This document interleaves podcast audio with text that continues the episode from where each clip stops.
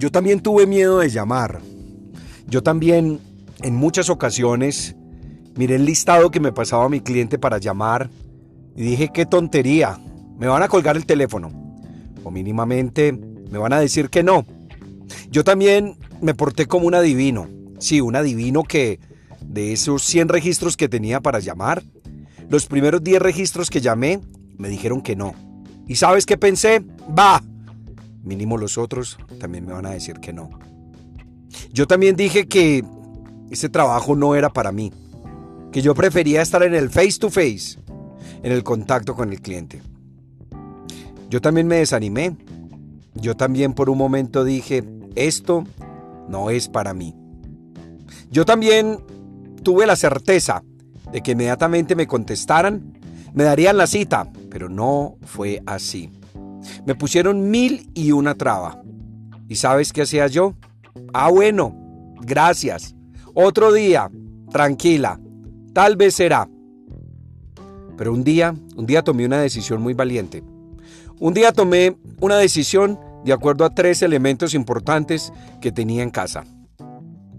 El primer elemento importante es que vi mi billetera. Y mi billetera en ese momento no tenía dinero. No tenía dinero, sonaba una alarma. Sonaba un detonante que decía SOS. ¿Qué pasa? Lo segundo es que miré mi alacena, miré mi nevera, miré donde yo guardaba todos mis víveres, mi mercado, y no estaban tan llenos como quería. Y lo tercero es que vi el cuadro o la foto donde reposa mi esposa y mis niñas. Y sabes, tomé una decisión de que todo lo que estaba pasando a mi alrededor era normal que pasara, que me diera miedo que me colgaran, que no me dieran la cita, porque las cosas se tienen que ganar.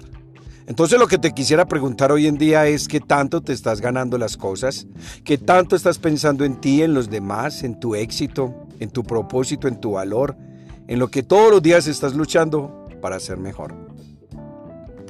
Todos tenemos días malos, pero te puedo asegurar que los días malos no son infinitos. No van a estar todos los días para acompañarte. Si tú decides, tú puedes. Si tú te preparas, mejoras. Recuerda, todo lo que recibes es conocimiento. Después del conocimiento, practica, practica, practica. Eso es aprendizaje. Y después de eso, siéntate y haz una evaluación de cómo te pudo haber ido y qué podrías haber hecho. Siempre es un buen día para hacer las cosas mejor. Yo soy Gustavo Guerra. Así me encuentras en las redes sociales. LinkedIn, Twitter, Instagram, Facebook. Así me encuentras. Arroba yo soy Gustavo Guerra o Gustavo Guerra.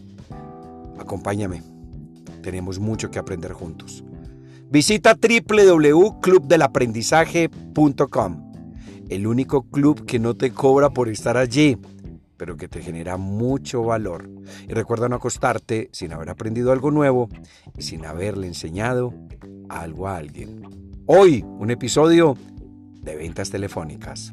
Chao, chao.